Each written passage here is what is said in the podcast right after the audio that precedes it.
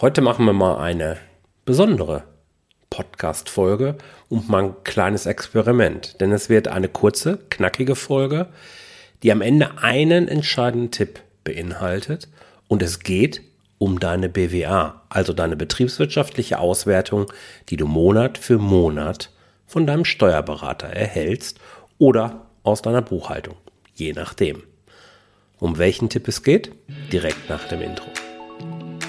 Herzlich willkommen zu Rosartig, der Unternehmerpodcast von deinem Personal CFO. Mein Name ist Jörg Groß und hier bekommst du Tipps und Inspirationen direkt aus der Praxis, die du umsetzen kannst, um dein Unternehmen auch finanziell auf stabile Beine zu stellen. Lass dich anstecken und gehöre zu der Gruppe erfolgreicher Unternehmer, die ihren Weg gefunden haben, wie sie die Zahlen mit ihrem Bauchgefühl kombinieren können. Danke, dass du dabei bist. Lass uns direkt loslegen. Ja, herzlich willkommen zu dieser Episode und es ist, wie gesagt, etwas anderes. Ich habe lange überlegt, ob ich diesen Tipp im Rahmen einer Tippserie einbette oder ob ich eine Geschichte drumherum baue. Aber ich habe mich dafür entschieden, es kurz und knackig und dafür sehr prägnant eben zu halten. Ähm, Hintergrund, in den letzten Wochen sind relativ viele Unternehmerinnen und Unternehmer auf mich zugekommen und haben gesagt, ganz ehrlich, irgendwie, ich verstehe meine BWA nicht, können wir da mal gemeinsam drüber gucken. Irgendwie habe ich ein schlechtes Gefühl. Und ich möchte dir heute mitgeben, wie du vielleicht dieses Gefühl mit ein bisschen mehr Substanz untermauern kannst ist die monatliche BWA, die du von deinem Steuerberater erhältst, eine wirklich verlässliche Informationsquelle oder ist sie im Grunde das Papier nicht wert, auf das sie normalerweise gedruckt wird? Auch wenn viele wahrscheinlich das Ding gar nicht mehr ausdrucken, aber egal.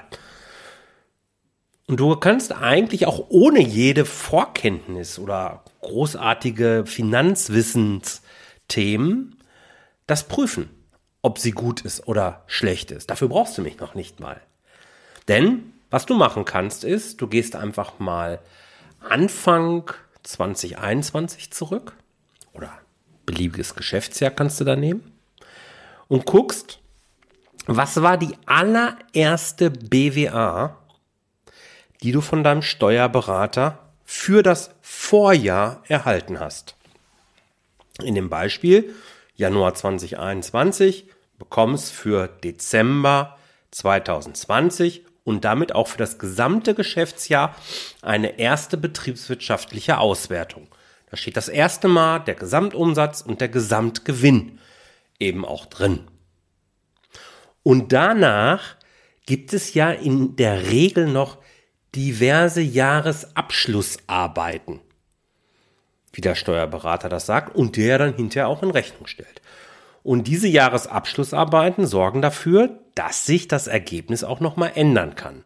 Im besten Fall sind das Schönheitsreparaturen. Sind halt Nachbuchungen, die noch sein müssen, die auch völlig normal sind. Man kann auch nicht alles in Gänze im Rahmen des Jahres äh, schon buchen. Alles gut. Aber manchmal ändert sich komplett das Ergebnis. Es dreht sich. Aus einem positiven Ergebnis wird ein Verlust und so weiter. Und deswegen ist meine Einladung, schau doch dann einmal, wie da die endgültige BWA in deinem Jahresabschlussbericht aus. Der sollte dir ja in der Zwischenzeit idealerweise vorliegen. Solltest du jetzt von den verlängerten Abgabefristen Gebrauch machen, dann machst das Ganze halt für 2020.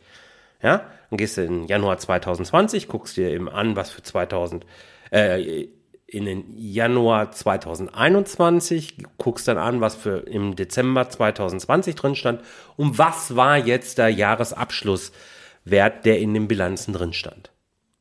Und wenn es da eben einen signifikanten Unterschied gibt, also wirklich einen großen, dann würde ich mir die Zusatzfrage noch erlauben.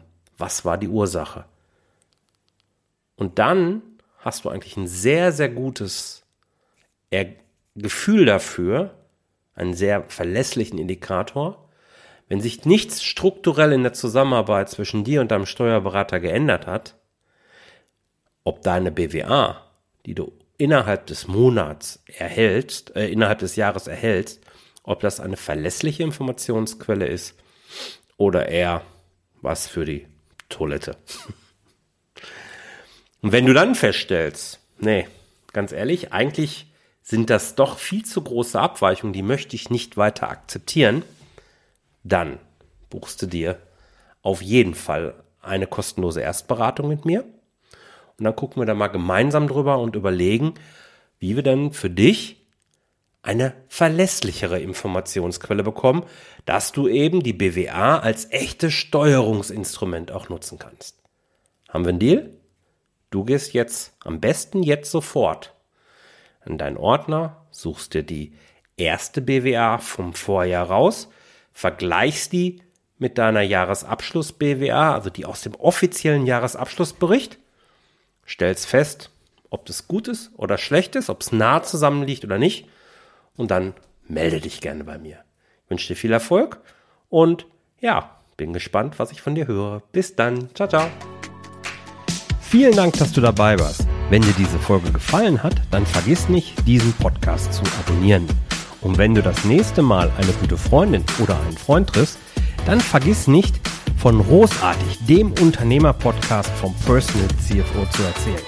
Mein Dank ist dir sicher und bis dahin bleib erfolgreich und sei großartig. Dein Jörg.